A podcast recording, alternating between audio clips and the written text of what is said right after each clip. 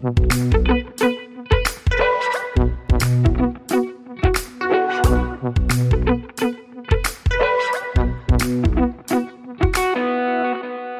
willkommen bei Praktisch Theoretisch, dem Wissenschaftspodcast aus der Uni Bielefeld, heute wieder in der Wohnzimmeredition. Wir stellen praktische Fragen, die wir mit wissenschaftlicher Theorie beantworten möchten. Mein Name ist Stefan und ich begrüße Rebecca. Wie immer, auch im Wohnzimmer. Es wird euch nicht mehr überraschen. Ähm, also hallo auch von mir. und unseren heutigen Gast, den Historiker, Referent für Wissenschaftskommunikation und Podcaster, Daniel Messner. Hallo Daniel, schön, dass du bei uns bist. Hallo, danke für die Einladung. Ja, gerne. So, wir reisen direkt mal zurück in die Vergangenheit. Daniel, du hast ja Geschichte studiert. ja. Was war denn die häufigste Frage, die dir auf Partys hinsichtlich deines Studiums gestellt wurde? Oh, wenn ich ehrlich bin, gar nicht so viele, weil ich habe das Gefühl, dass äh, das Geschichtsstudium eigentlich für viele eher so als langweilig gilt. Also ich hatte nie das Gefühl, ich bin Gesprächspartner, weil ich Historiker bin. Das war eher so, mh, hm, ja, das, ähm, ja. Aber du warst schon auf Partys. ich, ich, war auf Partys, aber ich habe, glaube ich, wenig über mein Studium gesprochen. Ja, das geht mir ganz ähnlich. Ich habe ja auch Geschichte studiert vor nicht allzu langer Zeit. Worauf ich jetzt eigentlich anspielen wollte, war allerdings eine bestimmte Frage, die bei mir dann doch öfter mal gefallen ist. Und zwar wurde immer behauptet oder wurde mich dann auch gefragt, ob man aus der Geschichte lernen kann oder was kann man aus der Geschichte lernen. Und die würde ich jetzt mal ganz fies an dich weitergeben, die Frage. Oder vielleicht hast du es auch gar nicht, bist es gar nicht gefragt worden, sondern hast es einfach nur von alleine erzählt. Ich? Nein, nein, ich wurde immer total interessiert gefragt. Also die Frage ist tatsächlich ähm, kompliziert, weil es nicht so ganz einfach ist. Also weil es gibt so ein paar Dinge, wo, glaube ich, viele denken, dass dafür Geschichte da ist. Also dass man zum Beispiel aus ihr lernt, dass sich Dinge nicht wiederholen und so. Und wenn man ähm, Geschichte studiert, lernt man relativ schnell, dass sich erstens Geschichte nicht wiederholt und dass man nur bedingt lernen kann aus der Geschichte. Also man kann zwar lernen aus der Geschichte, also man kann sich angucken, wie haben Leute das damals gemacht, aber das ist deshalb noch keine Handlungsanleitung für die Gegenwart. Man kann sozusagen die Dinge besser verstehen, das auf jeden Fall, aber es ist schwierig, ähm, daraus wirklich so, ein, so eine konkrete Handlungsanleitung zu machen. Es ist eher, glaube ich, so, der wichtige Punkt für mich ist, dass Geschichte deshalb so wichtig ist für die Vergangenheit, weil sie identitätsstiftend ist. Das heißt, um zu verstehen, wo wir in der Gegenwart sind, wer wir sind, wie wir uns verhalten, müssen wir die Vergangenheit anschauen. Und das, glaube ich, ist der entscheidende Punkt. Gar nicht so sehr, ob man daraus lernen kann. Ja, ich, ich kann dir ja mal sagen, was unsere, ähm, unsere allererste Interviewpartnerin oder Gesprächspartnerin vielmehr dazu geantwortet hat. Das war nämlich auch eine Historikerin, Frau Angelika Epple. Und die hat ja jetzt sehr pointiert, gekürzt gesagt, wenn wir nicht aus der Geschichte lernen, aus was denn dann? und im Prinzip ist es ja eben das, was du gesagt hast. Ich würde auch sagen, die Geschichte ist identitätsstiftend Wobei ich jetzt dann noch, also ich habe die Frage, glaube ich, deutlich schlechter beantwortet als du jetzt gerade und sowieso als Angelika Apple, ja sowieso.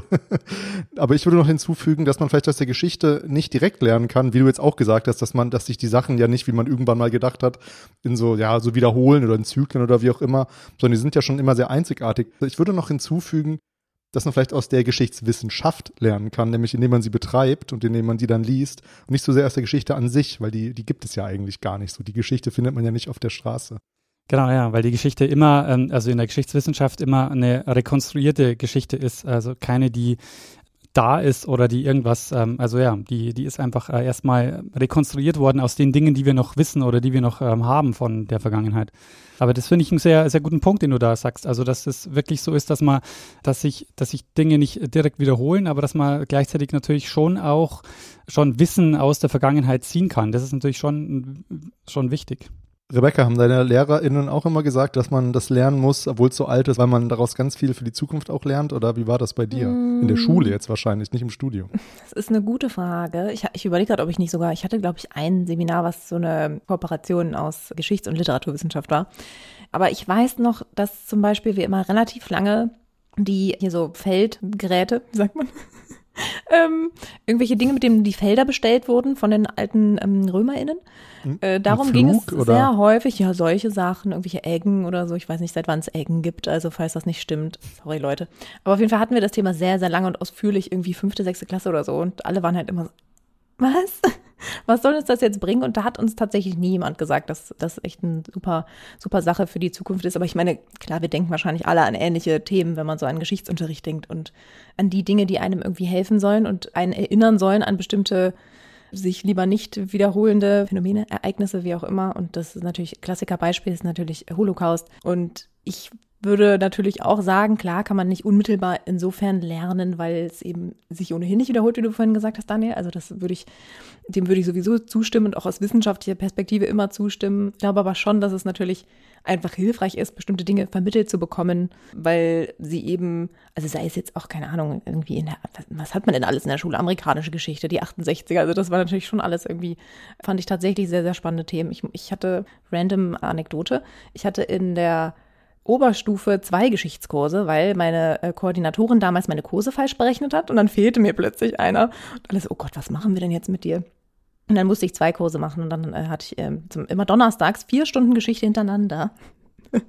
das war auf jeden Fall viel, aber ähm, auch wenn es jetzt nicht mein LK war oder so, fand ich es doch bei vielen Themen einfach extrem hilfreich. Auch für mich. Also und auch für mich damals schon in meiner noch anti-18-, 19-jährigen Lebensphase. Also ich habe Geschichte in der Schule immer so, also ähm, diese, diese Themen, die du jetzt auch angesprochen hast mit, ähm, keine Ahnung, amerikanische Geschichte oder auch so Nationalsozialismus, das kommt ja doch erst relativ spät oder? Also man macht relativ lange so, also ich glaube, so erst in der Oberstufe beginnt es dann, dass man sich so ernsthaft auch mit diesen Themen auseinandersetzt.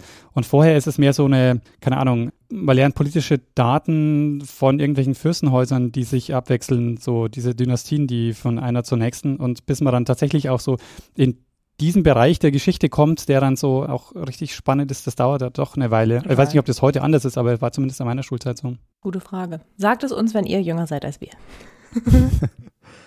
Vielleicht kann man die Frage auch umkehren, ist mir gerade aufgefallen, ähm, wenn man jetzt so gerade Sachen aus der deutschen Geschichte anspricht oder eben eben ja die Zeitgeschichte, die dann eben deutlich näher dran ist, könnte man auch fragen, warum man eigentlich nicht aus der Geschichte lernt, weil ähm, wenn man jetzt so an diese Pandemie denkt, wir wollen jetzt nicht, wollen jetzt nicht schon wieder über sie sprechen, aber es gab ja auch eine Pandemie vor 100 Jahren und man könnte ja, ja behaupten, dass die Leute sich dann irgendwie besser auf sowas vorbereiten könnten, aber Leute vergessen ja anscheinend auch, wo man jetzt einen Punkt machen kann eigentlich, dass man deshalb ja unter anderem HistorikerInnen ja auch braucht, damit man eben diese Sachen nicht vergisst und vielleicht dann tatsächlich mal was draus lernen könnte. Wobei ich glaube, dass das sogar ein Beispiel ist, wo man jetzt auch gemerkt hat, so manche haben ja jetzt auch versucht, nochmal so Paper zu lesen, die, ähm, die sich äh, die spanische Grippe nochmal angeguckt haben. Aber ich glaube, die spanische Grippe ist genau ein Beispiel, wo man wo man genau keine direkten Schlüsse ziehen darf, weil die Gesellschaft 1918 eine komplett andere war als jetzt. Mhm. Also die, die, die Lebensverhältnisse waren andere. Wie wir gelebt haben, wie wir gereist haben, wie wir kommuniziert haben, war eigentlich ganz, war, war völlig anders. Deshalb ist es, glaube ich, auch schwierig, da Vergleiche zu ziehen. Mhm. Ja, das ist ein guter Punkt, dass die Gesellschaft ja eben sich ändert und die einzelnen Sachen, sei es jetzt Krieg, Katastrophen, die bleiben vielleicht konstant, gerade was Umweltkatastrophen angeht, in so kurzer Zeit, aber die Gesellschaften ändern sich ja immer total und sind vielleicht auch gar nicht mehr so betroffen. Naja, und es hat auch was anderes bedeutet. Also wenn wir heute zum Beispiel jetzt vier Wochen zu Hause bleiben, ähm, weil es so ein Lockdown Light gibt, dann ist es was anderes als vor 100 Jahren. Also vor, vor 100 Jahren war so ein Lockdown Light einfach was ganz anderes als, als heute ist, also wenn es den damals so gegeben hätte. Ich glaube, das passt aber auch ein bisschen das Thema, dass ja auch die Gesellschaft eine andere war, dass Dinge anders sind. Also die Gesellschaft erneuert sich ja sozusagen auch selber. Und ich glaube, schon allein deswegen ist der Lerneffekt manchmal schwierig, weil man ja eben trotz allem, also trotz aller Weiterentwicklungen, ist es eben so der alte Klischee-Klassiker, dass man dann doch eben seine eigenen Fehler und Erfahrungen wieder machen muss. Was natürlich nicht heißt, dass es nicht Weiterentwicklung gibt und dass es nicht unserem aktuellen Bewusstsein ganz viel gibt, dass es eben Sachen gibt, die Geschichtswissenschaftler wie ihr herausgefunden und wunderbar aufgeschrieben habt ähm, und an denen man sich eben schon orientieren kann. Aber ich glaube, dieses, also darauf wolltest du wahrscheinlich auch so ein bisschen hinaus, Daniel, dieses daraus lernen, ist halt, hat halt so einen komischen Beigeschmack, also sowas Seltsames. Mh, wie soll paternalistisches irgendwie, ich weiß auch nicht. Ja, ich glaube, es hat, es, hat, es hat zwei Aspekte. Der eine ist, dass ja, dass, dass sie mit Geschichte ja alles argumentieren lässt. Also das heißt, äh, ich kann, ich, ich finde für alles Quellen, ich kann alles so argumentieren, dass ich in, in eine bestimmte Richtung gehen kann. Das heißt, äh, letztendlich ist das quasi schon mal ein Punkt zu sagen, wenn ich mir alle Quellen und so angucke, dann geht es nicht nur in die eine Richtung, sondern es kann auch in die, in die andere Richtung gehen. Und der zweite Punkt, der, den ich ganz wichtig finde, jede Generation muss sich wieder die Geschichte schreiben. Das heißt, wir mussten uns, wir müssen jetzt die Geschichte des Nationalsozialismus schreiben, aber in 20, 30 Jahren muss es die Generation wieder machen. Das heißt, die Geschichte ist da nie abgeschlossen, sondern es geht immer darum, dass sich die Gegenwart vergegenwärtigt, wie sie die Vergangenheit sieht. Und das heißt auch, das betrifft ja auch die Antike. Man denkt sich ja, gut, die Quellen, die haben sie jetzt alle gelesen. Also es dürfte jetzt, was, was soll es da jetzt Neues geben? Aber trotzdem muss quasi jede Generation wieder diese Geschichte schreiben, weil es einfach wichtig ist, dass die sich mit dieser Geschichte selbst nochmal auseinandersetzt, als für die eigene Identität.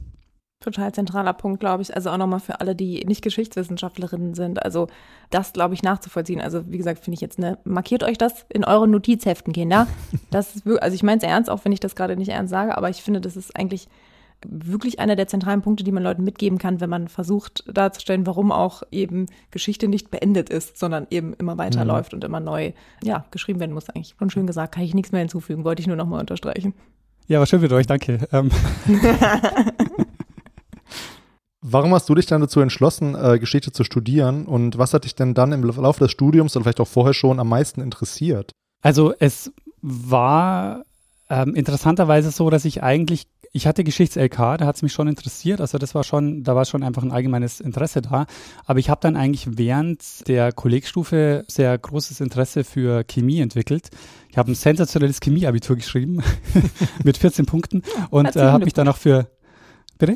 Herzlichen Glückwunsch. Danke. Und ähm, habe dann mich für Pharmazie eingeschrieben. Da, da gab es noch, ähm, weiß nicht, gibt es noch die zentrale Studienverwaltung, wo man sich für Studienplätze bewerben muss? Hm, gute Frage.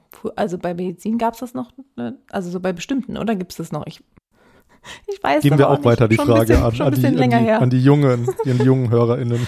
Wir recherchieren das noch und schreiben es gegebenenfalls in die Show Notes. Es wird nachgereicht, äh, die Info. Und ähm, also da war eigentlich, ähm, eigentlich war für mich klar, so ich mache Pharmazie und dann kam der Zivi und irgendwie so, mh, hm, ich war, ich habe in einem Seniorenheim gearbeitet und in diesem Jahr habe ich einfach wahnsinnig viel gelesen irgendwie, weiß gar nicht, warum ich draufgekommen bin, aber es war einfach so, in diesem Jahr ist einfach wahrscheinlich, weil auch der Druck der Schule weg war und so, einfach da ein Interesse nochmal entstanden. Und dann dachte ich mir, ähm, ich probiere das erstmal mit dem Studium. Und habe dann aber erst gelernt, wie Geschichte funktioniert. Also Geschichte in der Schule funktioniert ja ganz anders als an der Uni. Und mich hat dann aber, wie Geschichte an der Uni funktioniert, wahnsinnig fasziniert. Also ich fand das, ähm, diese Themenbreite, dann auch diese unterschiedliche Art und Weise mit äh, Geschichte umzugehen. Also je nachdem, mit welchem Prof man geredet hat, die haben ein ganz anderes Verständnis gehabt. Die haben sich äh, unterschiedliche Quellen angeguckt. Man hat plötzlich ähm, einfach einen, einen Weitblick gehabt, was wie, wie Geschichte, was es für ein breites Fach ist und wie spannend das ist. Und dann bin ich eigentlich hängen geblieben. Beziehungsweise ich muss sagen, ähm, ein Punkt war noch, ich bin dann nach Wien gegangen und Wien hat, also es war so, wenn man sich anguckt, ich habe in Regensburg angefangen zu studieren und da gibt es halt ähm, drei oder vier Lehrstühle für Geschichte und dementsprechend war das Angebot halt da und dann bin ich nach Wien gegangen und da war, ohne Scheiß, das kommentierte Vorlesungsverzeichnis äh, von Geschichte war in Wien so dick wie das komplette Vorlesungsverzeichnis in, in Regensburg. Und da war ich halt im Paradies. Also ich saß vor diesem Ding und dachte, Wahnsinn, was ich alles. Äh, und da bin ich halt so in, von einem ins, ins nächste. Und wo ich da halt hängen geblieben bin, war dann so dieser kulturwissenschaftliche Ansatz, einfach so Theorien zu haben, ähm, anhand dessen mal diese Geschichte nochmal abklopft. Also das heißt, sich, keine Ahnung, diese ganzen Klassiker von Foucault, Bourdieu, Latour, also dies, diese, in diesen Kosmos mal zu kommen und anhand dessen nochmal äh, so Geschichte zu lernen, das war dann eigentlich das, was mich dann im späteren Studium am meisten begeistert hat. Und hast du deine Abschlussarbeiten über bestimmte Themen geschrieben oder, oder hast du die gar nicht in Geschichte geschrieben, eventuell? Also hast du nur Geschichte studiert oder gab es ein Nebenfach? Nee, das war dann das Coole in Wien. Ähm, in, in Regensburg ist es ja so, oder in Deutschland war es ja so, man hatte ein Hauptfach und zwei Nebenfächer oder zwei Hauptfächer, zumindest zu dem Zeitpunkt. Und äh, in Wien war das dann anders. Da gab es dann schon, die hießen dann, das war damals äh, Diplomstudiengang hieß das und das hat man, da hat man dann ein Fach studiert. Und ich war dann eingeschrieben in Philosophie und in Geschichte und habe dann aber nur Geschichte fertig gemacht. Und deine Abschlussarbeiten? Waren beide in diesem Kulturwissenschaften, Kulturwissenschaftsumfeld eigentlich, was mich da nämlich fasziniert hat oder wo ich dann so ein bisschen hängen geblieben bin, waren so die Geschichte der äh, Wissenschaftsgeschichte zum einen. Also mich hat es wahnsinnig mhm. interessiert, wie, wie ist dieses Verständnis von Wissenschaft in, entstanden. Also das, was, wir haben ja heute, glaube ich, so ein relativ klares Bild, wo Wissenschaft anfängt und wo Wissenschaft aufhört. Also zumindest glauben wir das zu haben. Aber wenn man sich da ein bisschen in die Vergangenheit äh, nochmal einliest und sich anguckt, wo denn so die, die Ränder der Wissenschaft sind oder wo auch die Wissenschaft so modern wird, so, wo, wo die Wissenschaft entsteht, die wir heute so als modern und als normal empfinden. Diesen Bereich fand ich wahnsinnig spannend, also um 1900, wo dann auch zum Beispiel der Mensch so zum Objekt der Wissenschaft wird, wo die plötzlich anfangen zu fotografieren, zu messen und zu tun und, und einfach den Menschen nochmal entdecken. Das äh, fand ich immer wahnsinnig faszinierend. Zu der Zeit ist, ein kleiner Side-Fact, ist auch die Trennung von Geschichtswissenschaft oder Wirtschaftsgeschichte und der Ökonomie passiert. Ähm, da hat man sich nämlich dann auch gefragt, wo wollen wir eigentlich hin? Und dann haben wir eben das, was wir heute Wirtschaftsgeschichte nennen und das, was wir dann eben ja heute Ökonomie nennen, weil Leute wie, ja, die, die kennt man ja vielleicht, Karl Marx wird man kennen, aber äh, Adam Smith und Ricardo, die haben ja auch noch eigentlich würde man vielleicht sagen, Geschichte gemacht oder Geschichte geschrieben, was, ähm, was sich dann ja eben auseinanderklamüsert hat. Und auf jeden Fall ein interessantes Thema, mit dem ich mich leider viel zu wenig auskenne. Das kannst du doch jetzt nicht sagen als Wirtschaftshistoriker. Da hast du es schon hier so ganz dezent eingeflochten. Nein, mit, mit Wirtschaftsgeschichte kenne ich mich aus, aber ähm, nicht so sehr mit Wissenschaftsgeschichte, so, das meine ich. Okay. Mit Wirtschaftsgeschichte teuer, hoffentlich. da habe ich deinen, deinen Übergang nicht verstanden, entschuldige bitte. Ich nehme alles zurück, aber jetzt habe ich habe ich, glaube ich. Jetzt hast du den Faden deswegen. Ja. Hast du wegen deinem Witz den Faden mhm. verloren, Rebecca? Mhm. Ähm, ja, Klassiker. Ja. Auf meinem Zettel steht jetzt, dass wir gleich zu den, zum Podcast übergehen. Ach so, ja, wie Oder gesagt, ich dran? wusste nur nicht, ob du schon fertig bist. Ich bin glücklich und fertig. also, was ich vielleicht noch erzählen könnte, ich weiß nicht, ähm, wie viel Zeit ihr habt. Wir haben Zeit. Ich habe mich zunächst mal äh, beschäftigt damit mit Fotografien ähm, nochmal, äh, also als so als Medien, ähm, so ja eigentlich so aus einer medienwissenschaftlichen äh, Sicht und bin dann auf was anderes gestoßen, was ich wahnsinnig äh, spannend fand, nämlich ich habe gemerkt oder ich habe ähm, dann untersucht in meiner in meiner Doktorarbeit dann die Geschichte des Fingerabdruckverfahrens also der Daktyloskopie, und habe das dann aber so als Wissensgeschichte erzählt und habe mir angeguckt, wie entsteht denn eigentlich neues Wissen um so eine Technik und wie wird dann so eine Technik implementiert bei einer Behörde wie bei der Polizei und so. Weil das ist was, was man aus der Gegenwart ja kennt, wo man sich denkt, ja klar, nutzen die Fingerabdrücke, ist ja völlig klar und klar nutzen mhm. wir das auch vor Gericht. Aber als die das zum ersten Mal halt verwendet haben, da habe ich dann so äh, Gerichtsakten gefunden, wo dann der Richter sagt, nee, also bitte geht weg mit diesem Quatsch. Also ähm, wir, wir wollten mir jetzt hier nicht mit so ähm, mit den Fingerabdrucken irgendwas erzählen. Das könnt ihr irgendwie woanders machen, aber nicht, nicht bei mir im Gerichtssaal so. Und so dauert es halt einfach auch so eine, so eine Weile, bis sich so eine Technik durchsetzt und dann auch ganz praktische Fragen. Also die bei der Polizei, die stehen dann da und denken sich, ja, sollen wir jetzt den ganzen Tag Fingerabdrücke abgucken? Das ist doch auch irgendwie ein langweiliger Job. Also mhm. bisschen flapsig formuliert, aber so im Grunde war das. Also die hatten halt dann wahnsinnige Datenbanken und das waren keine Datenbanken, sondern einfach wirklich so Zettelhaufen mit Fingerabdrücken und dann hieß es so, ja, was machen wir denn jetzt damit? Damit können wir ja praktisch gar nicht arbeiten. Und so diese, so, so rauszuarbeiten, wie das wirklich auch praktisch funktioniert hat, das hat mich dann einfach wahnsinnig fasziniert. Und das ist auch was, wo ich, wenn ich mit Leuten spreche, dass die gar nicht, dass die dann oft fasziniert sind davon, dass sowas auch Geschichte oder Geschichtswissenschaft ist. Total. Kommt mir auch bekannt vor. Hast du Babylon Berlin gesehen, die Serie? Ja.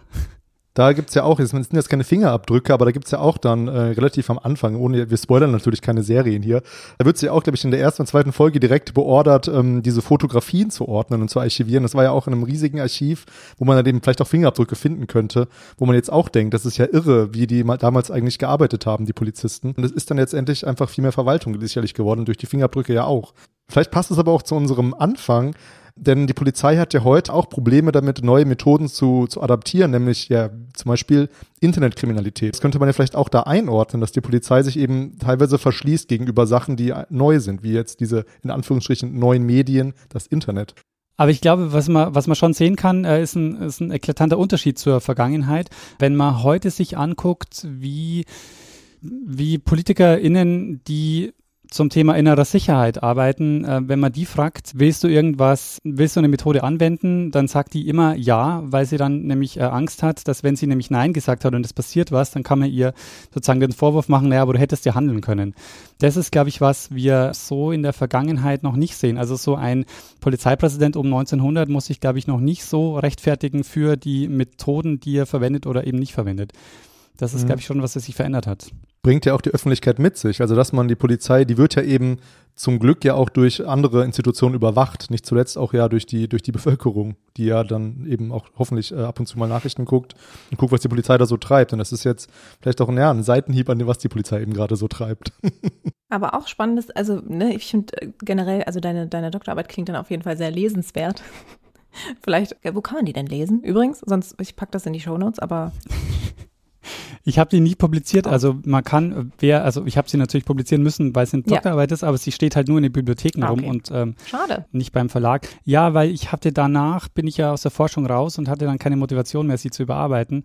Und sie müsste, man müsste schon mal überarbeiten, weil ich habe so diesen klassischen Fehler, ähm, also ist kein Fehler, aber man muss es ja so machen, halt so sehr so, erstmal kommen 50 Seiten lang ähm, was gibt's schon alles und was, wer, wer hat was zu was ähm, gelesen und welche Literatur gibt's und so.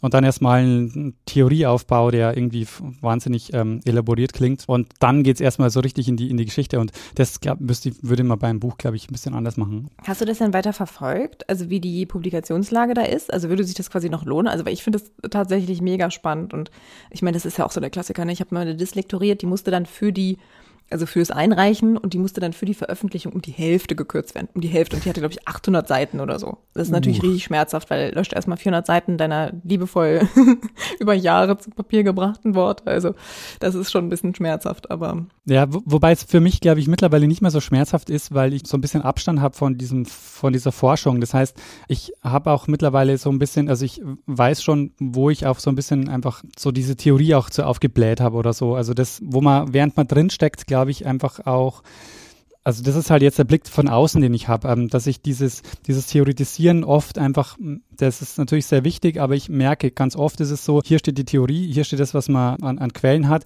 und eigentlich sollte man es zusammenbringen und ganz, ganz häufig ist es so, dass die so parallel laufen und eigentlich könnte man den einen Teil auch äh, rauslöschen. Das ist dann die große Kunst, wenn man es schafft, es auch tatsächlich zu verweben. Ja, auch das wieder ein guter Tipp für alle, die vielleicht ähm, überlegen zu promovieren.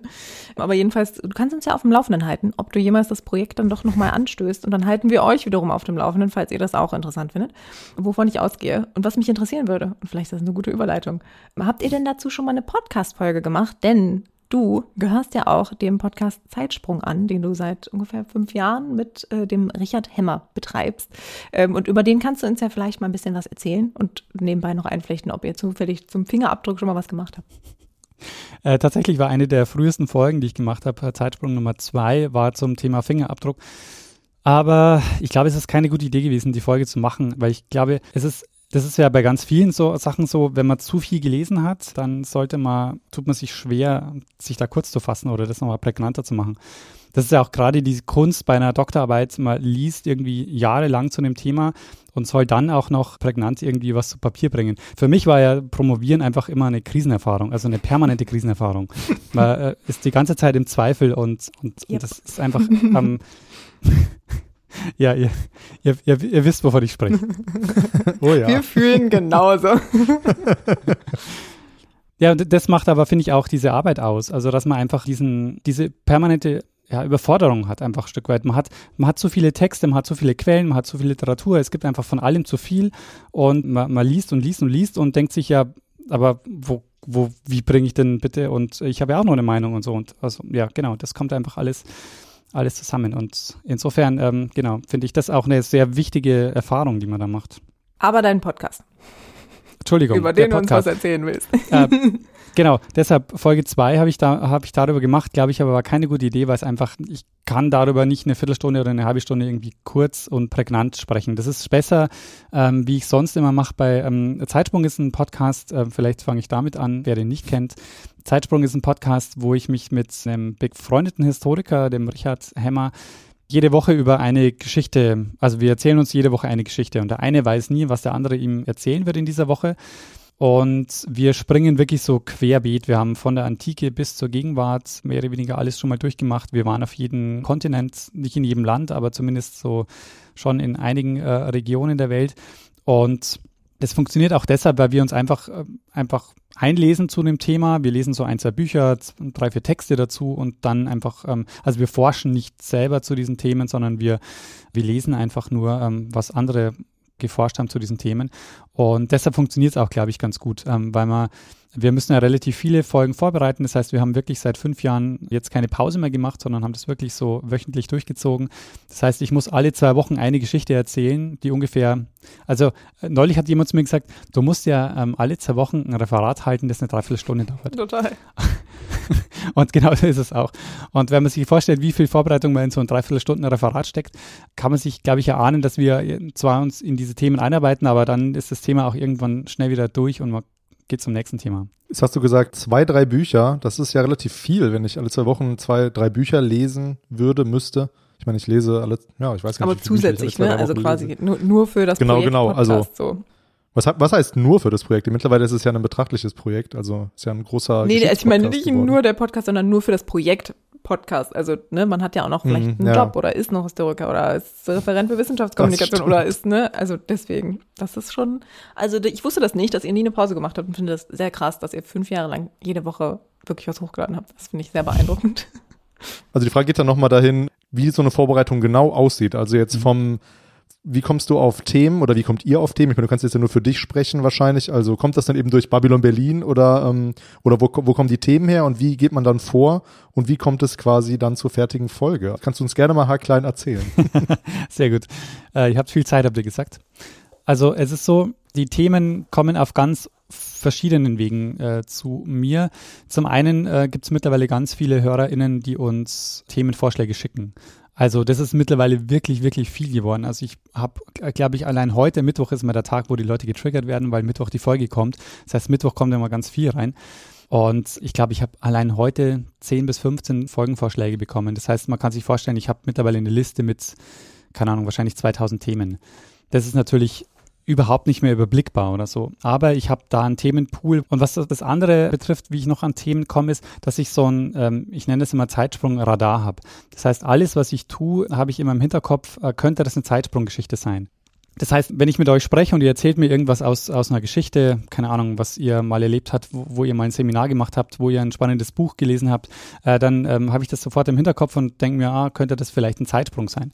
Wenn ich in eine Buchhandlung gehe, gehe ich sofort in die Geschichtsabteilung, gucke, gibt es irgendwas Neues, was ich noch nicht gesehen habe, gibt es da ein gutes Buch oder so. Das heißt, ähm, ich bin eigentlich permanent auf Themensuche, weil ich einfach ähm, mit, einem, mit einem Auge immer dran denke, könnte das ein, ein Thema sein. Und dann notiere ich mir die Themen und ganz, ganz viele Themen funktionieren aber gar nicht so als Zeitsprung. Sie funktionieren einfach aus, also vielleicht um das nochmal so zu, zu sagen, wie dann der Zeitsprung auch tatsächlich zustande kommt. Ich habe ein Thema und denke mir, das ist spannend, das könnte irgendwie gut funktionieren. Und das darf, aber dieses Thema darf nicht nur ein interessanter Fakt sein. Oft ist es nämlich so, das machen auch viele, die schicken uns einen interessanten Fakt. Da gibt's ja auch Tausende, die wirklich super spannend sind, aber aus denen lässt sich oft kein Zeitsprung machen, weil ich muss ja eine Geschichte auf eine Dreiviertelstunde erzählen. Das heißt, ich brauche einen Erzählbogen. Wenn ich aber in drei Minuten diesen Fakt erzählen kann, dann habe ich 40 Minuten lang eigentlich nichts mehr zu erzählen oder es wird ziemlich langweilig. Das heißt, ich brauche irgendwas, was sich aufbaut, oder wo ich einen guten Kontext erzählen kann, wo ich einen Exkurs machen kann, der nochmal dieses Thema einordnet. Ein ganz gutes Beispiel ist die aktuelle Folge, die ich heute veröffentlicht habe. Die Folge zu äh, Monika Ertel. Monika Ertel hat 1971 den bolivianischen Generalkonsul in Hamburg getötet. Und die Geschichte der Tötung ist relativ schnell erzählt und ist auch eigentlich ähm, ja relativ langweilig erzählt. Aber ähm, ich konnte halt da jetzt noch den Bogen machen. Zum einen von Che Guevara, warum Bolivien und dann hin zu, was hat Klaus Barbie mit dieser Geschichte zu tun, weil der nämlich letztendlich die Person ist, die dann Monika Ertel wiederum äh, in Hinterhalt stellt, dass die getötet wird. Das heißt, ich habe quasi in, in dieser Geschichte diesen größeren Bogen, den ich erzählen kann, obwohl der Fakt selber, dass dieser Mord stattfindet, eigentlich relativ kurz erzählt ist. Und gleichzeitig habe ich dann noch so Exkurse, zum Beispiel der Mann, der die Tatwaffe besorgt, ist dann derjenige, der dieses Che Guevara-Bild, dieses sehr bekannte Bild von ihm, der bringt das aus Südamerika mit und vermarktet es dann in Europa. Und das heißt, ich habe einerseits diesen Bogen und gleichzeitig habe ich aber auch noch Exkurse, die auch noch zu interessanten Geschichten führen, die ich aber dann sozusagen immer abschneide, sondern nur so kurz erwähne, dass es die gibt. Und das würde ich sagen, ist so, so ein klassischer Move für mich, wo ich sage, das ist eigentlich so für mich ein, ein guter Zeitsprung oder eine Geschichte, die gut funktioniert als Zeitsprung. Und das hat sich einfach mittlerweile in den letzten fünf Jahren so herauskristallisiert. Das war am Anfang nicht offensichtlich. Es ist tatsächlich so, das Konzept von Zeitsprung war, dass ich zum Richard gesagt habe, du Richard, lass uns zusammensetzen und zehn Minuten einfach eine interessante Geschichte erzählen. Und mehr Konzept gab es nicht. Und alles, was man bislang in diesem Podcast so hört, ist einfach währenddessen entstanden, während wir aufgenommen haben. Und gar nicht so sehr Konzept gewesen, das wir uns vorher überlegt haben. Jetzt hast du quasi Learning by Doing angesprochen, ähm, das auch gerade ausgeführt schon. Jetzt würde mich mal interessieren, vielleicht wolltest du die Frage auch schon stellen, Rebecca. Bei den Erzählungen und bei dem Erzählbogen muss ich jetzt an so klassische, also ich kenne mich damit auch nicht so gut aus, aber trotzdem muss ich daran denken, an so diese, ja, es gibt ja so Dreiaktstrukturen, Fünfaktstrukturen und Spannungsbogen, diese ganzen Sachen. Heldenreise. Doch, Heldenreise, genau, jetzt das ist der Begriff dafür. genau. Ob du dir das dann auch mal angelesen hast oder ob das dann eben auch Learning by Doing ist. Oder hast du dir irgendwann Gedanken um die Dramaturgie gemacht bei so einer Geschichte? Tatsächlich war das ganz ähnlich die Frage, die ich stellen wollte, aber mehr so in die Richtung, so wie wichtig euch dann so dieses wirklich Storytelling mhm. ist, aber genau auf die Weise, was Stefan gerade schon gesagt hat. Schön, dass wir schon dieselben Fragen stellen wollen. Toll. Ja, ich bin, bin, schon fast eine, eine Literaturwissenschaftlerin uh. geworden. Also es ist schon so, dass wir uns Gedanken über diesen Erzählbogen machen, aber es ist weniger so, dass wir uns da mal Literatur dazu geholt hätten und mal geguckt haben, wie baut man denn eine Heldenreise auf oder so. Also habe ich zumindest nie gemacht. Kann man auch Star Wars einfach gucken. genau. Man, man ist ja ohnehin, dadurch, dass man ja viel Fernseh guckt oder so, also man ja, man hat ja ein Gefühl dafür, wie Geschichten so erzählt werden und wie, mhm, wie ja. Geschichten funktionieren. Und das, so ist es auch bei mir. Also ich habe einfach ein, wenn ich so ein Thema vorbereite, merke ich einfach, ähm, ob die Geschichte für mich funktioniert oder ob ich ein gutes Gefühl dabei habe. Und meistens ist es auch so, dass ich im Vorhinein eigentlich schon sagen kann, wie ich die Geschichte erzählen will, was ich für einen Bogen drin haben will, dass ich ein ein bisschen szenischen Einstieg mache und dann erst zum Thema komme und halt so klassische Dinge. Aber ich habe so das Gefühl, einfach, man merkt für einen selber, ob es funktioniert oder ob es nicht funktioniert weil ich die Geschichten auch so aufschreibe, dass ich sie mir auch laut vorlese vorher. Also währenddessen, während ich die Geschichte aufschreibe, lese ich sie mir vor. Und wenn ich, äh, wenn ich von mir selber gelangweilt bin, von meinem eigenen ähm, Vorlesen, dann weiß ich, mh, hm, das sollte es nochmal ein bisschen überarbeiten. Das finde ich lustig, die Vorstellung, wie man sich selber was vorliest und dann irgendwie nicht mehr zuhört. wenn man den ja, anderen Menschen nicht mehr zuhört. Das finde ich irgendwie eine, eine schöne Vorstellung. Die Literatur hast du jetzt ausgespart, also, weil das ist ja wahrscheinlich das, ja, das eigentlich, die eigentliche Arbeit. Dann das Thema finden macht dir wahrscheinlich Spaß, stelle ich mir auf jeden Fall spaßig vor, weil es ja eben auch sehr viele Möglichkeiten dann gibt. Du hast dir gesagt, du hast diese riesige Liste. Aber wie geht's dann weiter? Wie recherchierst du oder ihr und wo kommt man dann die Texte dann dran? Also ich arbeite dann von der, in der Vorbereitung eigentlich wirklich ähnlich wie in der, wie in der Geschichtswissenschaft. Ich suche mir erstmal, ich mache mir erstmal einen Überblick über die Literatur, die es gibt. Das heißt, ich gehe die ganzen OPACs durch und Literaturbestände, die man, die ich so finden kann und gucke, ähm, was ist denn so, was sind jetzt so die Standardwerke zu diesem, äh, zu diesem Thema. Und ich kann natürlich in dem Fall nicht alles lesen und ich kann, muss wirklich eine sehr grobe Auswahl treffen. Das heißt, ich suche mir immer so einen Text, wo ich das Gefühl habe, das ist so ein Standardwerk, der erklärt schon mal sehr viel. Und dann suche ich mir noch einen, wo ich so das Gefühl habe, das ist vielleicht ein bisschen so ein Kontrapunkt. Also weil ähm, ich weiß nicht, das, das Gefühl, das man hat, wenn man so einen Text gelesen hat, man denkt sich, ja, das könnte alles richtig sein, aber vielleicht gibt es einfach, vielleicht gibt es noch drei andere Positionen von anderen HistorikerInnen, die das ganz anders mhm. sehen und die will ich halt nicht übersehen haben. Also das, das ist auch oft die Gefahr, wenn man sich den Wikipedia-Eintrag, wenn man sich auf den verlässt. Ähm, der ist nämlich oft faktisch super recherchiert, aber manchmal einfach genau die Gefahr, dass quasi die, die drei Kontraperspektiven einfach äh, nicht mit einfließen und genau die will ich eigentlich schon auch mit drin haben, weil die sind oft auch, die, die werfen nochmal oft die, die wichtigen Fragen auf. Macht ihr denn in diesen Erzählungen auch quasi Platz für oder legt ihr Wert auf das, was du eigentlich gesagt hast, was dich damals an deinem Studium interessiert hat? Also, dass man zum Beispiel sagt, okay, heute nehmen wir mal den theoretischen Take von oder heute machen wir das mal aus feministischer Perspektive oder aus, was weiß ich, postkolonialer Perspektive. Also, oder würdet ihr immer einfach, wie du es gerade schon gesagt hast, solche Perspektiven integrieren? Oder habt ihr es auch schon mal vielleicht gemacht? Kann ich jetzt äh, tatsächlich nicht sagen. Ich, ich würde die Frage sowieso stellen, aber ich kann es nicht, kann die ganzen Folgen nicht überschauen. Oder habt ihr auch quasi schon mal dasselbe Thema gemacht, aber unterschiedliche Folgen dazu aus unterschiedlichen Perspektiven? Perspektiven. Das wäre eine coole Idee, aber das haben wir noch nicht gemacht. Also, dass man wirklich die Geschichte zwei, dreimal erzählt und ja. immer aus unterschiedlichen Perspektiven. Das wäre eigentlich wär echt eine, eine, super Idee. Schenke ich dir. Haben wir noch. Danke.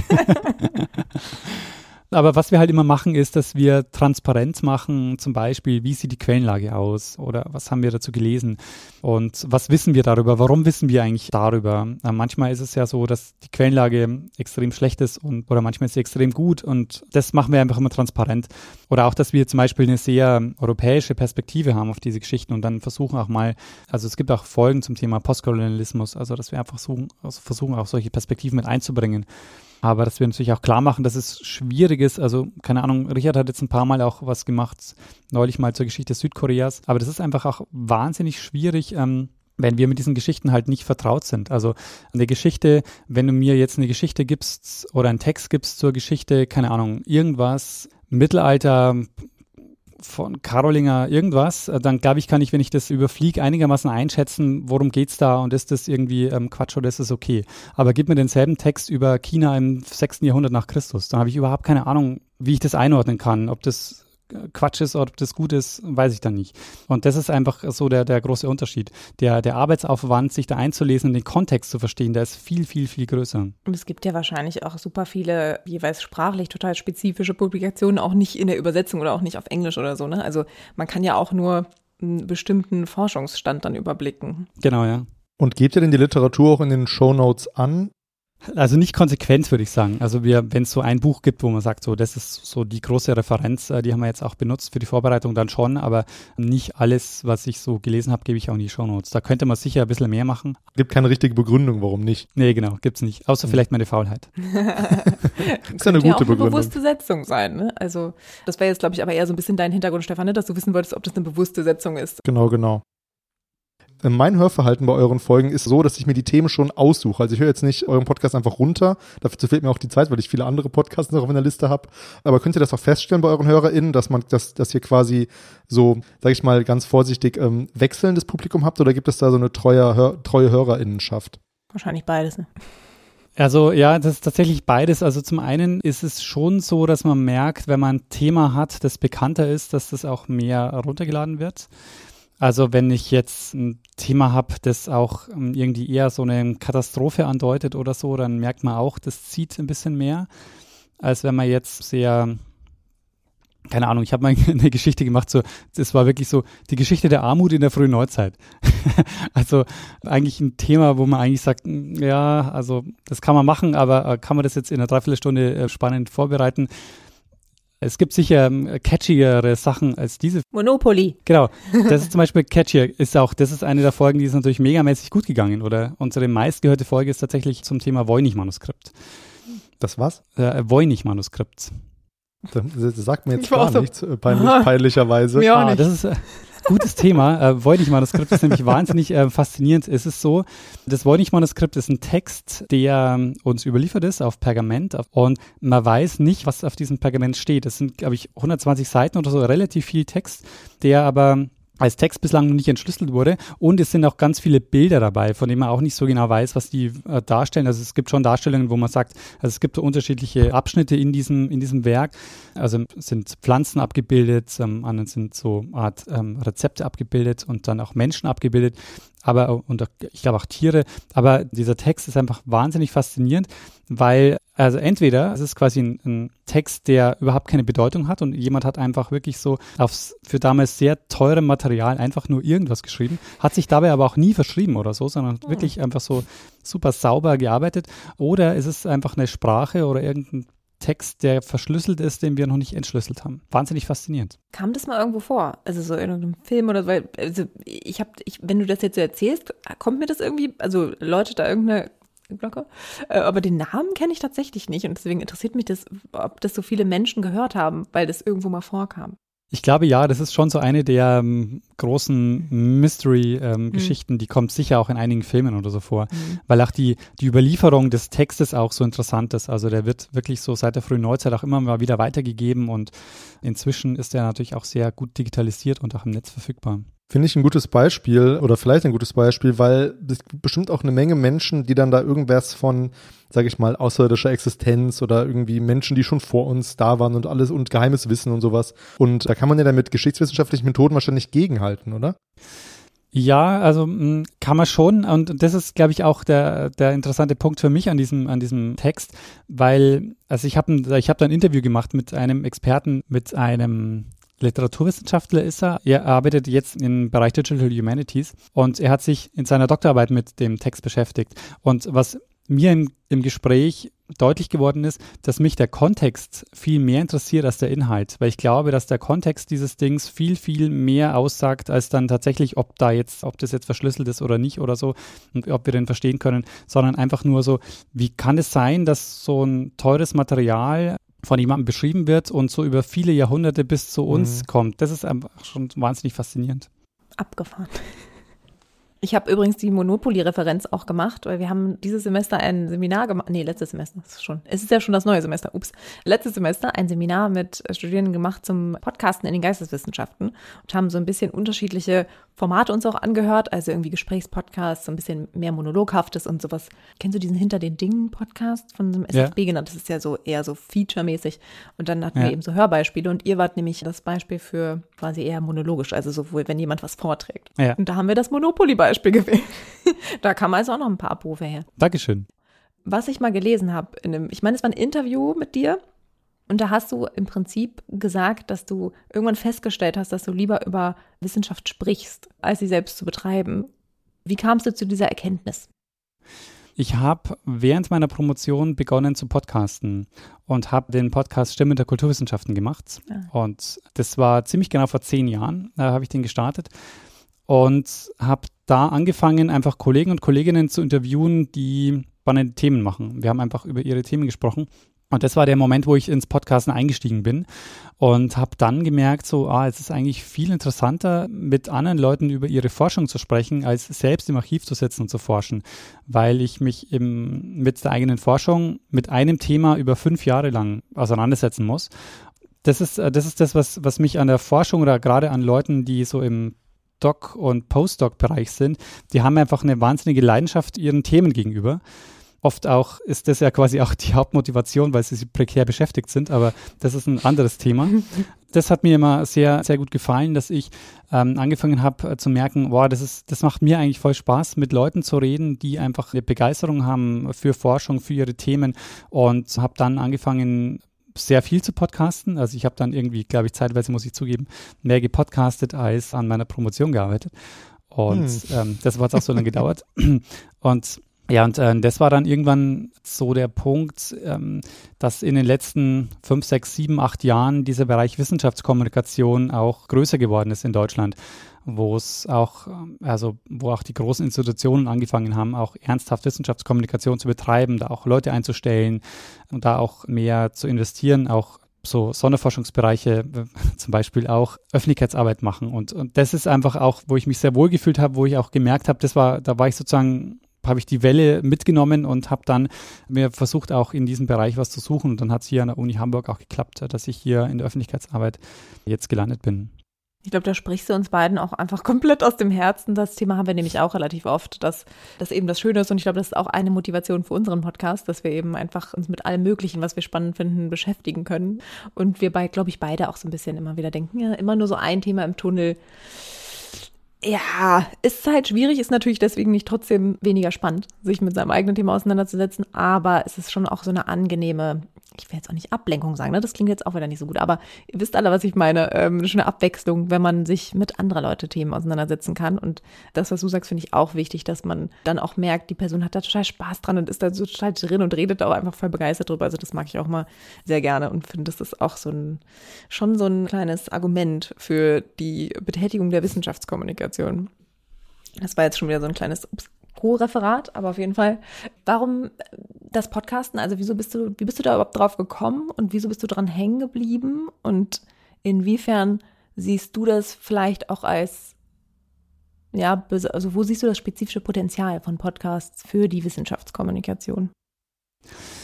Also ich bin hängen geblieben, weil ich äh, damals angefangen habe, Podcasts zu hören und habe ganz viel Podcast gehört und bin dann tatsächlich, glaube ich, süchtig geworden einfach nach Podcasts. Es gab so eine Zeit, wo ich nichts anderes gemacht habe, außer Podcast zu hören und habe dann gemerkt, dass das wahnsinnig gut funktioniert für mich selber, um einfach mich zu informieren und Wissen aufzusammeln und habe dann ganz viel gehört in ganz unterschiedlichen Bereichen und irgendwann habe ich mir gedacht, eigentlich könntest du auch mit so einem Podcast starten und mit welchem Thema kannst du ähm, in dieser Podcast-Welt, zu dieser Podcast-Welt beitragen. Und dann habe hab ich mir gedacht, ja gut, dann machst du was zu Geschichte oder Kulturwissenschaften. Und ich glaube, das war auch damals schon mit einer der ersten Kanäle, die so im, im, geisteswissenschaftlichen Bereich unterwegs waren. Es gab halt sehr viel zum Thema Technik und so und auch Naturwissenschaften, glaube ich, gab es schon einiges, aber so, ich glaube, so im kulturwissenschaftshistorischen Bereich war das schon damals noch sehr, da gab es noch nicht so viel. Und ähm, dann hat es auch eben ganz gut funktioniert. Also ich habe dann auch mir so Publikum damit erarbeitet. Und vor allen Dingen, aber das war für mich, glaube ich, damals sogar noch der wichtigere Punkt. Ich habe das benutzt, um mich zu vernetzen. Also ich habe, wenn ich irgendwo hingefahren bin auf eine Konferenz oder sonst irgendwo hin, dann habe ich vorher mir Leute rausgesucht, habe die vorher angeschrieben, habe mich dann mit denen getroffen dort und so. Das heißt, es war für mich einfach ein Tool, um mit anderen Leuten in Kontakt zu kommen, um mit Leuten zu sprechen. Und ähm, das heißt, ich bin immer, wenn ich irgendwo hingekommen bin, hatte ich schon Kontakt und das war irgendwie fantastisch, weil ich, ich, ich funktioniere sozial schon auch okay, aber das war halt ähm, einfach ähm, nochmal deutlich leichter, ne? weil ja. ich äh, wusste einfach schon, ah ja, cool, äh, die Person, mit der hatte ich schon Mailkontakt und, und dann war es einfach, man war sofort im Gespräch und das war natürlich da ganz praktisch. Und habe das auch in Wien, also wo ich dann halt studiert habe, auch benutzt und habe dadurch mit Kontakt zu Leuten geknüpft und ähm, einfach nur, weil sie, wenn sie ein spannendes Thema hatten. Und daraus, daraus hat sich halt auch sehr viel ergeben, weil ähm, ja, wie das ist, wenn man Leute trifft, dann ergibt sich vielleicht mal ein Aufsatz und hier mal hm, irgendwas. Also mhm. irgendwas hat sich dann einfach immer auch er, ergeben daraus und das hat mir einfach wahnsinnig viel Spaß gemacht beim Podcasten. Also das war für mich auch so eine der Motivationen, ähm, wo ich gemerkt habe, das funktioniert also nicht nur als sozusagen als gesprochenes Wort, sondern es funktioniert auch dieses Produkt selber, wenn man das so nennen darf. So, das funktioniert auch sehr gut. Ähm, das macht ihr ja auch im Grunde. Ne? Also ihr, ähm, ihr könnt euch mit eurem Podcast gut vernetzen in der Welt der Wissenschaftskommunikation, weil ihr euch einfach die Leute in den Podcast holt, mit denen ihr gerne mal Kontakt hättet. Das funktioniert auch mal ganz gut die, die Sucht, die du angesprochen hast, das ist ja fast schon so eine, so eine idealtypische Geschichte, sage ich mal. Man hört erst viele Podcasts und kommt dann irgendwann Lust, selber mal was aufzunehmen, überlegt sich, hm, was könnte man da so machen, was gibt's vielleicht noch nicht, was würde ich selber gerne hören. So ein Buch soll man ja auch schreiben, hat mein Chef mal gesagt. Also schreiben Sie das Buch, was Sie gerne lesen würden. Und sucht sich ein Thema, was noch nicht so viel gibt. Ist mittlerweile wahrscheinlich schwieriger geworden als jetzt vor, sage ich mal, zehn Jahren. Und das hat Christiane Attig ja auch gesagt in unserer Folge, dass PodcasterInnen ja auch zufriedener sind mit ihrem Leben. Und ich glaube auch, ähm, das, das hat sie rausgefunden, das ist jetzt nicht von mir. Und ich merke es auch mir selber, dass ich im Moment zumindest, also es hat mir, glaube ich, auch durch die Pandemie geholfen. Da habe ich eben zumindest ein neues Projekt gegründet, in dem ich dann auch nochmal podcast und mir irgendwie selber Wissen aneigne ich hoffe, diese Sucht nimmt bei mir jetzt nicht überall und ich gründe noch einen dritten Podcast und dann komme ich nämlich gar nicht mehr zum Schreiben, aber ich würde das auf jeden Fall total unterschreiben, was ihr beide sagt. Die Netzwerkfunktion ist mir noch gar nicht so bewusst gewesen eigentlich, aber klar ist das so, dass man mit einem Podcast sich natürlich auch schneller Freundinnen machen kann, also Freundinnen und Freunde.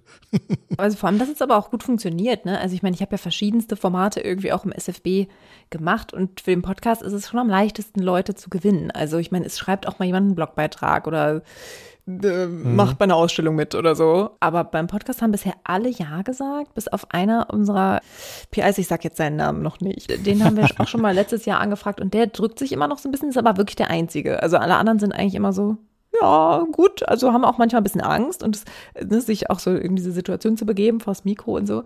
Aber irgendwie sind die Leute da, ich weiß nicht, vielleicht noch ein bisschen neugierig oder sie haben irgendwie auch schon mitgekriegt, dass das so ein Ding ist, haben noch nicht mhm. so viele Berührungspunkte gehabt und so. Also, also ne, nochmal irgendwie zum Format Podcast und dem Potenzial und vielleicht auch nochmal spezifisch auf euren bezogen und angelehnt an unsere Anfangsfrage, so lernen wir eigentlich aus der Geschichte, was lernen wir denn aus Geschichtspodcasts? Und lernen wir da irgendwie was Spezifischeres? Also jetzt bezogen auf Zeitsprung muss ich sagen, man lernt, glaube ich, die Fülle kennen, die Geschichte und Geschichtswissenschaft so bereithält. Was ich sehr schön finde, ist, dass ich immer mal wieder merke, ist, dass ich ganz viel Feedback äh, bekomme von Leuten, die sagen, bislang dachte ich immer, Geschichte ist total langweilig, ich habe mich nie für Geschichte interessiert, aber jetzt, wo ich einige Folgen von euch gehört habe, finde ich es äh, total klasse und ich interessiere mich jetzt äh, für, für diese Themen mehr. Es gibt auch Leute, die haben jetzt äh, Geschichte angefangen zu studieren, weil sie die Zeit schon gehört haben. Das ist natürlich auch cool. Aber ähm, das, glaube ich, ist äh, zum einen für mich ein wichtiger Punkt, einfach ähm, um so Geschichte und Geschichtswissenschaft einfach mehr so ins Land zu tragen. Gar nicht so sehr die Themen selber, klar, also die natürlich auch, aber es gibt so manche Themen, wo ich auch wirklich sagen, sagen würde, da bin ich auch froh, dass wir die gemacht haben, weil die einfach mehr Aufmerksamkeit für so bestimmte Themen bringen, die, die einfach mehr Aufmerksamkeit brauchen. Also zum Beispiel habe ich einmal eine Folge gemacht zu den Hep-Hep-Unruhen. Das waren so ähm, Ausschreitungen, so antisemitische Ausschreitungen, die relativ unbekannt sind eigentlich. Und äh, dadurch weiß ich einfach, okay, ein paar tausend Leute haben diese Folge gehört und äh, die, dieses Thema ist jetzt einfach ähm, bekannter in der Welt. Das ist, finde ich, schon mal sehr, sehr positiver Punkt, den es da gibt. Ohne, dass ich jetzt sagen kann, okay, die Leute haben sich jetzt damit nochmal megamäßig beschäftigt oder so, sondern einfach, ich habe ein Thema einfach ein bisschen bekannter gemacht. Äh, das ist, glaube ich, schon mal, schon mal mehr wert oder viel wert. Total. Ich glaube, Nikolas hat das übrigens, Nikolas Wörl von Methodisch Inkorrekt, ich wieder äh, hier mit der Erklärung ähm, am Rande, hat das auch mal gesagt, dass Leute denen auch immer mal wieder zurückmelden, dass sie jetzt Physik studieren wegen des Podcasts und dass sie vorher damit nichts am Hut hatten und vielleicht auch gerade Leute, die vielleicht noch gar nicht wussten, ob sie studieren wollen oder so. Also das kann ich mir total gut vorstellen, dass das so Momente sind, wo man echt so denkt, ja, ich habe etwas richtig gemacht. Das finde ich auch total gut an Podcasts wie eurem, dass es so ein klares Format ist, also dass man weiß, es geht einfach um Mhm. Geschichte, es geht um bestimmte Geschichten aus der Geschichte. Und wir machen halt einfach so ein bisschen thematisch querbeet äh, alles durch, was uns so gefällt. Und das macht es natürlich schwieriger, wir das- zuzuordnen. Aber ich Vielleicht sollten wir die Idee klauen und sagen einfach, wir machen jetzt Geschichten aus der Wissenschaft.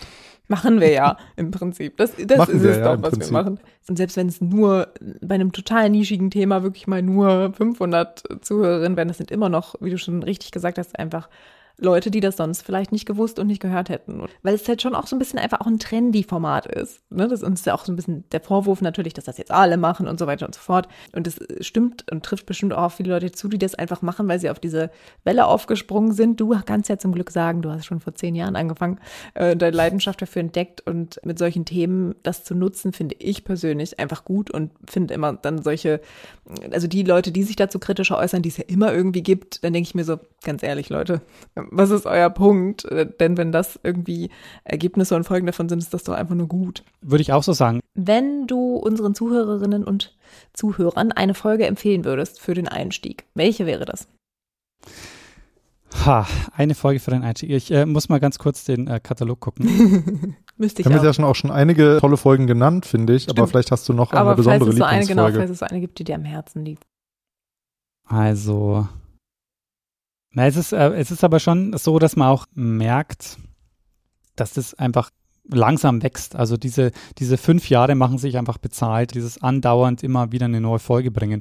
Und ähm, ich sage auch immer, bei diesen, dadurch, dass wir die Folgen wöchentlich machen, wir setzen halt einfach auf Quantität und nicht auf, also schon auf Qualität, aber weil du ja vorhin gesagt hast, dass du nicht jede Folge hörst, sondern dass du einfach guckst, welche Themen taugen dir. Genau das ist es ja. Also wir, ähm, ich, ich würde auch nicht erwarten, dass äh, alle alle Folgen hören, sondern es ist klar, es kommt einfach die nächste Woche kommt die nächste Folge. Also wenn die eine Folge nicht so cool Mhm. wird, dann ist es halt so. Das nimmt mir auch ein bisschen Druck, weil wenn ich mir, wenn ich eine Folge vorbereite und mir denke, na eigentlich so richtig geil finde ich es jetzt nicht, denke ich mir, egal, äh, nächste Woche kommt die nächste. Also es Ja. ist einfach auch so ein bisschen, wir machen da einfach, ähm, gehen da eher über die Masse.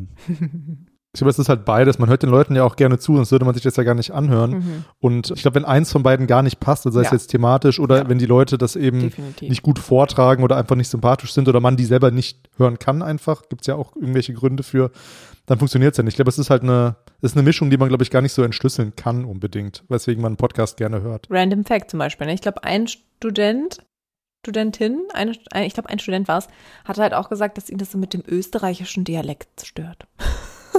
also es gibt halt echt so Leute, ne? Ich kenne auch noch eine andere österreichische Podcasterin. Ich mag das ja super gerne. Mich würde das nie stören. Ich finde Mhm. das toll. Aber äh, genau, das sind ja auch so persönliche Vorlieben oder so, ne? Oder manche Menschen mögen bestimmte Arten von weiblichen Stimmen nicht oder männlichen oder wie auch immer, ne? Also das ist gerade beim Hören, bei in diesem viel zitierten, doch irgendwie relativ intimen Raum, wenn du es so auf den Ohren über Kopfhörer hast, halt auch irgendwie noch so ein Thema, ne? Hm. Absolut, ja, das würde ich auch sagen. Und insofern ist es auch so, also ich glaube, es gibt auch Leute, die hören sich wahrscheinlich nur Folgen von Richard an und welche, die hören sich nur Folgen von mir an. Das, glaube ich, gibt es auch. Wir haben auch tatsächlich neulich mal die Rückmeldung bekommen, dass jemand vom Dialekt genervt ist. Ähm, Niemals. Meine Rückmeldung ist, ich finde seinen Dialekt super. Und Ja. was, was ich halt wirklich super, super spannend finde am Podcasten überhaupt und das macht mir einfach auch so viel Freude ist, für mich ist Podcasten Teil der Amateurkultur. Also so wie wir Podcasts noch gemacht haben, das heißt, wir haben gelernt, während wir gepodcastet haben. Das ist für mich der große Unterschied zum Radio. Beim Radio mache ich ein Konzept, da habe ich Leute, die haben Sprechausbildungen und die machen dann ein Sendungsformat, das einfach vorgegeben ist. Es dauert, keine Ahnung, 25 Minuten und dann wird da die Sendung produziert. Und Leute wie uns oder so wie wir Zeitsprung machen, hätten wir uns ja niemals ins Radio gelassen. Also das wäre völlig undenkbar, dass wir so wie wir reden äh, ins Radio kommen und dass wir auch so die Sendung, wie wir sie fahren, dass wir sie einfach ähm, mehr oder weniger zwar schon vorbereitet haben, aber dass wir einfach im Vorfeld jetzt nicht so genau sagen können. Also ich kann jetzt zum Beispiel wirklich nicht sagen, was in zwei Wochen, was ich da für eine Folge mache und wie das so, wie das so wird. Das heißt, das ist für mich ein wichtiger Punkt einfach auch. Wir hatten, wir haben angefangen, haben, ich, als ich mit Podcasts angefangen habe, keine Ahnung von Moderation oder sonst was gehabt. Das habe ich mir einfach währenddessen angelernt. Und äh, das finde ich ist für mich ein ganz, ganz wichtiger Punkt äh, des Podcastens, dass die Amateurkultur einfach das Zentrum ist des, des Podcastens. Und zwar Amateurkultur nicht jetzt respektierlich gemeint, sondern wirklich im Sinne von, das sind Leute, die legen da Leidenschaft rein und die haben ähm, Bock, das zu machen und die lernen, während sie es tun. Also ich würde total unterschreiben, was du mhm. sagst. Amateurkultur, das ist ein, ist ein super Begriff dafür, der eben nicht abwertend gemeint ist. Und ich finde auch, das ist jetzt auch kein, auch, auch nicht böse gemeint, aber ich finde, dass viele kleine Podcasts, oder ich sag mal unabhängige Podcasts, dazu würde ich jetzt euren auch nochmal zählen, obwohl ihr natürlich viele HörerInnen schon mittlerweile habt, auch manchmal einfach spannender und hörenswerter sind, eben aus den Gründen, die du genannt hast, als jetzt diese ganz großen, ich sag mal, Zeit-Podcasts, die natürlich eigentlich eher Radiobeiträge sind man merkt halt, dass da viel mehr ähm, Budget hintersteckt und die dadurch ein bisschen geschliffener und vielleicht auch ein bisschen langweiliger sind, sage ich mal. Natürlich, das trifft nicht auf alle Podcasts zu, aber so geht's mir zumindest. Und jetzt habe ich noch einen, einen Spruch, den kann man da gerne, gerne irgendwann mal zitieren. Ähm, der Podcast ist fürs Radio das, was YouTube fürs Fernsehen ist. Ist das ein guter Satz? Rebecca, du guckst gerade ganz befremdlich. Ich finde, YouTube ist schon sowas, ist damit vergleichbar ungefähr, weil da können ja auch Leute quasi Fernsehen machen, die auch sonst nicht ins Fernsehen gelassen werden oder halt im positiven wie im negativen Sinne. Und genauso sieht man da halt auch die Professionalisierung, ne? Also früher haben die Leute aus ihrem Wohnzimmer mit ihrer schlechten Webcam irgendwelche ja. Videos gemacht, die total genau. viele Leute cool fanden. Und jetzt sind die, also ich meine, jedes, im Prinzip jeder, der jetzt auf YouTube ist, hat irgendwie eine mega Kamera, wenn man natürlich auch irgendwie andere Möglichkeiten hat als früher, ne? Hat irgendwelche Effekte und Filter und alles sieht super high professional aus. Du hast da schon Bock drauf, Rebecca, merkt man, oder? Also du bist da schon so ein bisschen. Ach so, nö, äh, aber ich bin schon so eine YouTube-Konsumentin gewesen. Ja, ich habe, also ich habe wirklich ja. so in den frühen Zeiten, als es halt so losging, habe ich halt immer relativ viel YouTube konsumiert und das, also gerade noch in solchen Zeiten. Und ich finde, das hat genau diesen Charme, also von dieser ja. äh, Amateurinnenbewegung und dass man da so ich weiß auch nicht, dass man da so dabei war, irgendwie schön, ne? Oder dass man auch halt bei Podcasts von der damaligen Welle irgendwie, also ich glaube, deswegen guckt man da auch mal so ein bisschen nostalgisch drauf zurück, weil auch jetzt wird ja irgendwie alles ja professioneller, auch wenn es trotzdem irgendwie bei dieser Leidenschaft bleibt. Und das finde ich irgendwie eine spannende Entwicklung, weil ich, also ich glaube, dieses Zitat stimmt eigentlich, weil es so eine relativ parallele Bewegung ist, würde ich sagen. Aber es sind ja wirklich so einige Formate, bei YouTube hat man das ja auch gesehen, so ähm, bestimmte Formate, wie Dinge erzählt werden, die sich dann so langsam mhm. durchgesetzt haben. Beim Podcasten hat man es ja auch gemerkt, so dieses klassische Gesprächsformat zum Beispiel, das sich da ähm, so etabliert hat. Und ich meine, Zeitsprung ist ja auch so ähnlich. Ich meine, zwei, zwei Typen unterhalten sich über eine Geschichte. Ich meine, also es ist so ähm, generischer, glaube ich, kann man so einen Podcast ja. auch nicht planen. Ja. Nein, wieso? Zumindest bereitet ihr euch vor. Zumindest bereitet ihr euch vor. Nein, das ist äh, eher, ich meine, es gibt halt verschiedene Formate und ich meine, ich würde schon sagen, das Podcast, das hat ja auch Christiane Artig gesagt, ist schon eher, ist schon eher, sage ich mal, ein männliches Phänomen. Es gibt halt zumindest weniger Frauen, äh, die podcasten. Und es sind nun mal eben dann immer zwei Typen, die sich halt mehr oder weniger vorbereitet oder unvorbereitet über ein Thema unterhalten. Es gibt ja auch relativ viele Comedy-Podcasts oder, oder Leute, ja. die versuchen, auf diese großen Podcasts wie Gemischtes Hack oder, ähm, oder Fest und Flauschig aufzuspringen. Und das sind ja eben auch zwei Männer. Also ich glaube, daher kommt so diese Vorstellung von dem, wie ein Podcast zu funktionieren hat.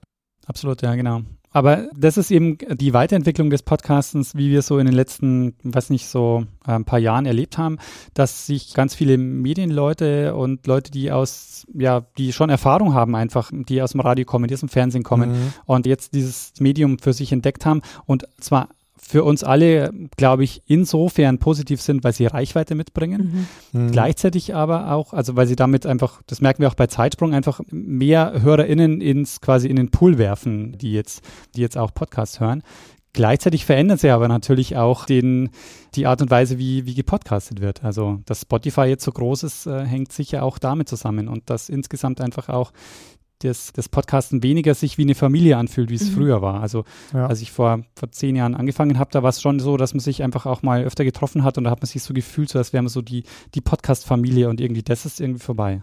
Ich glaube, die Tendenz ist jetzt klar, die ist einerseits positiv zu bewerten, aber auch ein Stück weit kritisch bewerte ich die zumindest, weil man hat es ja deutlich schwerer, mittlerweile relativ bekannt zu werden. Und ich glaube, dass dann eben diese großen, hochproduzierten Formate eine falsche Vorstellung davon vermitteln, wie Podcast zu sein hat, nämlich eben geschliffen wie Radio. Und man kann sich ja nur so und so viel Podcasts anhören. Also es mhm. gibt ja nur so und so viel Zeit am Tag. Und die Zeit fällt dann eben vielleicht eher auf die stark beworbenen Podcasts, die eben, ja, bekannter sind.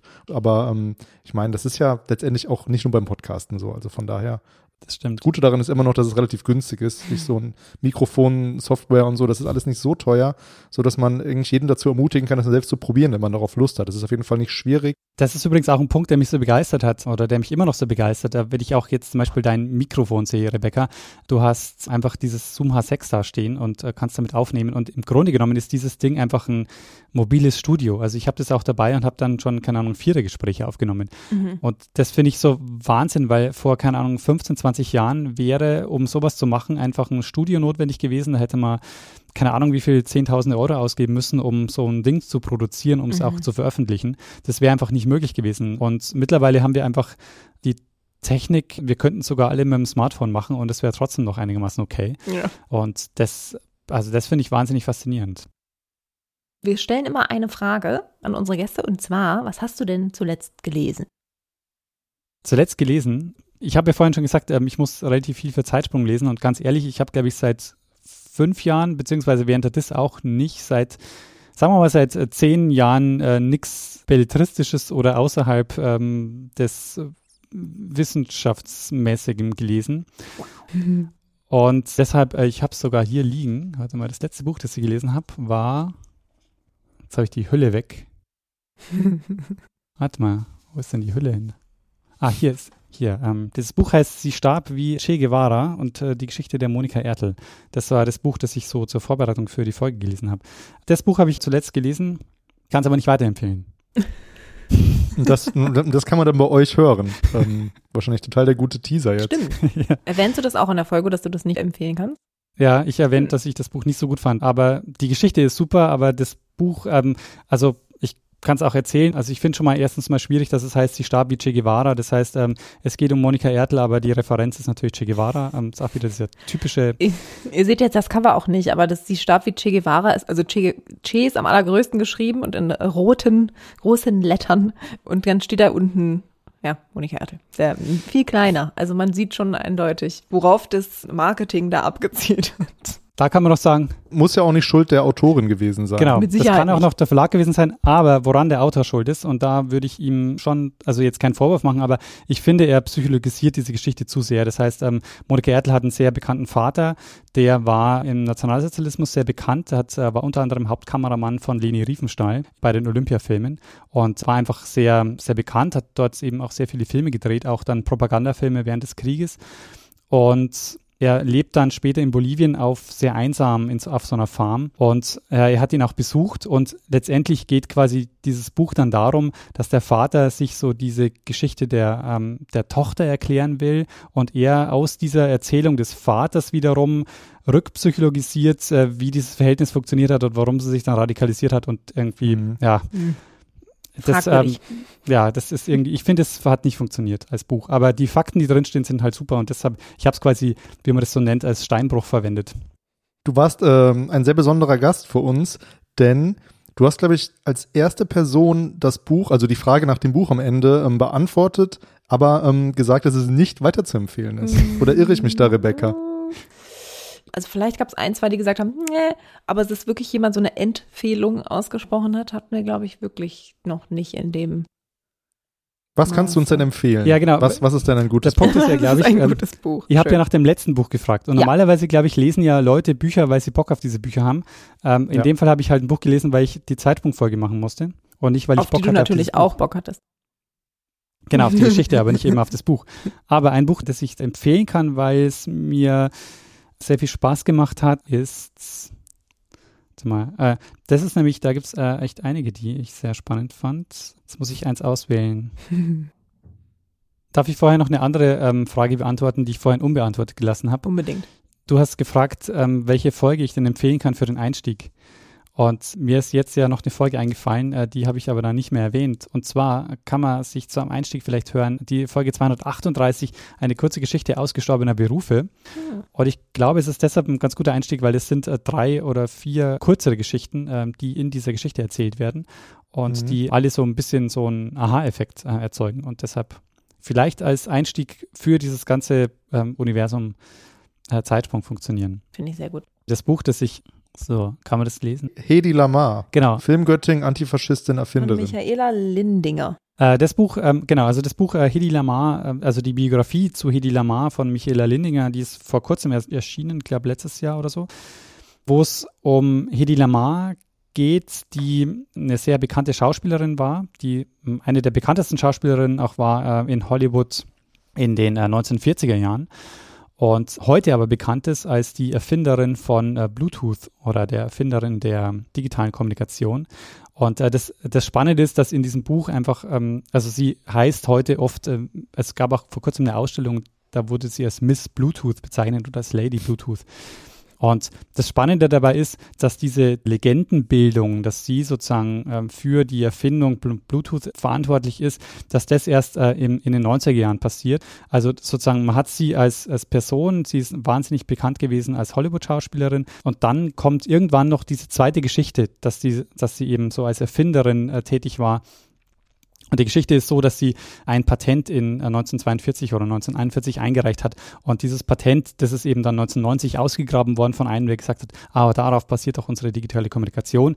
Die Autorin zeigt in dem Buch recht gut, dass es Quatsch ist, aber das ist halt, dass sie aber sehr gut, genau, das, äh, das ist nämlich genau der Punkt, ne? sie funktioniert, diese Geschichte funktioniert sehr gut. Du kannst diese Bilder dieser Hollywood-Schauspielerin zeigen und die damals vermarktet wurde als die schönste Frau der Welt. Und die ist jetzt auch noch die äh, als, als geniale Erfinderin. Ist ja auch noch schlau. Toll. Genau.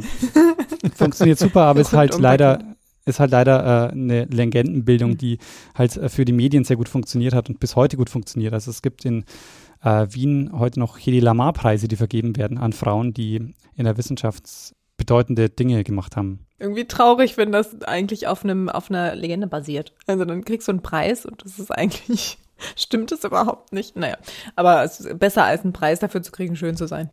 Ja, das ist aber tatsächlich das Fazit, das äh, Michaela Lindinger zieht, dass sie sagt, das ist eigentlich ein Schlag ins Gesicht für alle Frauen, die tatsächlich äh, Leistungen gebracht haben in Technik mhm. und Wissenschaft, weil die eben bekommt die Aufmerksamkeit dafür, obwohl sie diese Wissenschaftsleistung gar nicht erbracht hat. Und die, die sie erbracht haben, ja, die bleiben eben häufig äh, in der zweiten Reihe. Hm. Haben wir noch was Erfreuliches zum Schluss? Also, wir können auch noch was mit noch was Positivem aussteigen. Wir können zum Beispiel über die Zukunft des Podcasts sprechen. Wo geht's denn für euch hin in der nächsten Zeit? Uh, wo geht's hin? Wir arbeiten ja in einem Sonderforschungsbereich, der jetzt erstmal quasi Ende des Jahres ausläuft, aber wahrscheinlich nächste Woche verlängert wird. Ich hoffe, ich jinxe es jetzt nicht, klopfe kurz auf Holz. Aber für uns ist das nicht so relevant, weil unsere Förderphase damit eben abgeschlossen ist und wir haben ja sowieso damit, es ist ja so ein bisschen so ein Hybridformat, was wir hier haben. Das heißt, wir sind so ein bisschen im Rahmen eines, eines Forschungsprojekts, also institutionell angebunden, machen aber eben, was wir wollen und machen das ja frei. Und es ist ja auch nicht der SFB-Podcast, sondern es ist praktisch theoretisch von Stefan und Rebecca. Und von daher ist es ja eh so ein bisschen so eine Zwischenangelegenheit. Aber genau, ab Januar ist, schauen wir dann mal, wie es weitergeht, ob wir dann doch noch irgendwie so auf freier Basis das so ein bisschen daran angelehnt weitermachen, ähm, ob wir es einfach für uns weitermachen. Also auf jeden Fall steht für uns, glaube ich, fest, dass wir es weitermachen wollen und dass es uns weiterhin Spaß macht. Und mir persönlich zum Beispiel also ich finde, irgendwie ist es mir auch nicht so wichtig, ob es dann 10.000 Hörerinnen sind oder eben 500 Nein. oder 1.000 oder so. Ähm, Solange das Geld stimmt. Spaß. Nein, also ich glaube, und das ist Spaß. nämlich das, was du auch angesprochen hast, Daniel, dass man, glaube ich, einfach Spaß daran haben muss und dass man das so für sich, dass man das irgendwie entdeckt hat und dass es so viele Aspekte gibt, die daran einfach, ja, rewarding sind, wie auch immer. Und dass man eben, ja, also dass das irgendwie an erster Stelle steht. Und dass wir natürlich auch, wie wahrscheinlich euer Themenpool gibt es halt, es gibt so viele spannende Forschungsthemen.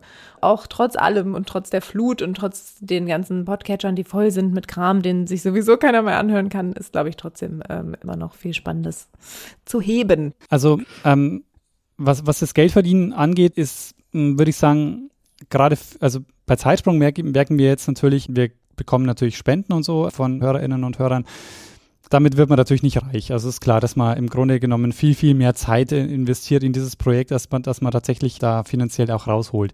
Was wir aber schon merken oder was ich halt jetzt auch merke, ist, dass mir das halt, dass mir das Side-Projects eröffnet, die dann wiederum finanziert werden. Das heißt, ich, ich werde äh, zu ganz vielen Workshops eingeladen oder die Leute fragen, kannst du uns einen Workshop geben, äh, kannst du uns ein Seminar oder eine Schulung äh, machen zum Thema Podcasten. Das heißt, dadurch, dass Podcasten und Wissensvermittlung so gut funktioniert, glaube ich, hat man da auch noch mal eine ganz gute Möglichkeit oder eine ganz gute Chance auch, sich da so ein bisschen Namen zu machen. Und das ist, glaube ich, was für euch auch ganz gut funktionieren ähm, kann, einfach weil ihr damit euch erstens gut vernetzt habt und zum anderen auch ähm, schon gezeigt habt, dass ihr es eben auch gut könnt. Danke. Das ist jetzt ein deutlich positiveres Schlusswort. Haben wir gut die Kurve bekommen. Daniel, vielen, vielen Dank, dass du da warst und dir die Zeit genommen hast. Hat äh, uns Spaß gemacht, mit dir zu podcasten. Und ich vermute mal, man sieht sich nochmal wieder, entweder hier im auditiven Raum oder in Wirklichkeit. Sehr gerne. Ist schon vorbei, oder wie? Ja, eigentlich ist unsere, nämlich unsere zuletzt gelesene Frage ist immer unsere Abschlussfrage eigentlich. Genau, aber wir haben ja jetzt schon deine Zeit auch relativ lange beansprucht. Ups, Entschuldigung. Wir hatten uns irgendwann mal immer so gesagt, jetzt für uns selbst so eine Stunde plus minus, eher natürlich plus, aber ähm, wir sind, glaube ich, jetzt schon weit darüber. Von daher. Ähm, Jetzt war es ja auch ein Scherz, also, ähm, also ihr, ihr könnt da von mir Den haben wir jetzt nicht verstanden. Wieder, wieder was für die Outtakes. ja, vielen, vielen Dank, dass du da warst und ja, bis bald. Vielen Dank für die Einladung. Hat sehr viel Spaß gemacht und gerne wieder. Wir freuen uns sehr, dass es zustande gekommen ist. Wir freuen uns, freuen uns, freuen uns. Immer weiter. Ähm, spät am Abend übrigens, man merkt es, wir werden alle ein bisschen verwirrter. Aber Ja. ich denke trotzdem dran, noch auf unsere Social Media Kanäle zu verweisen. Folgt uns bei Instagram und bei Twitter praktisch theoretisch. Und wenn ihr über diese Kanäle nicht verfügt, was legitim ist und auch interessant, ich finde es immer schön, wenn Leute mir erzählen, ich habe kein WhatsApp, ich habe keinen, ne, das ist ja, ist ja heutzutage durchaus eine Kuriosität. Ähm, dann freuen wir uns und schreibt uns eine E-Mail an praktisch theoretisch at uni-bielefeld.de und weiterhin immer viel Spaß beim Hören. In diesem Sinne, viel Spaß beim Hören, sage ich, glaube ich, immer das Schlusswort. Okay, Ja. ciao. Tschüss.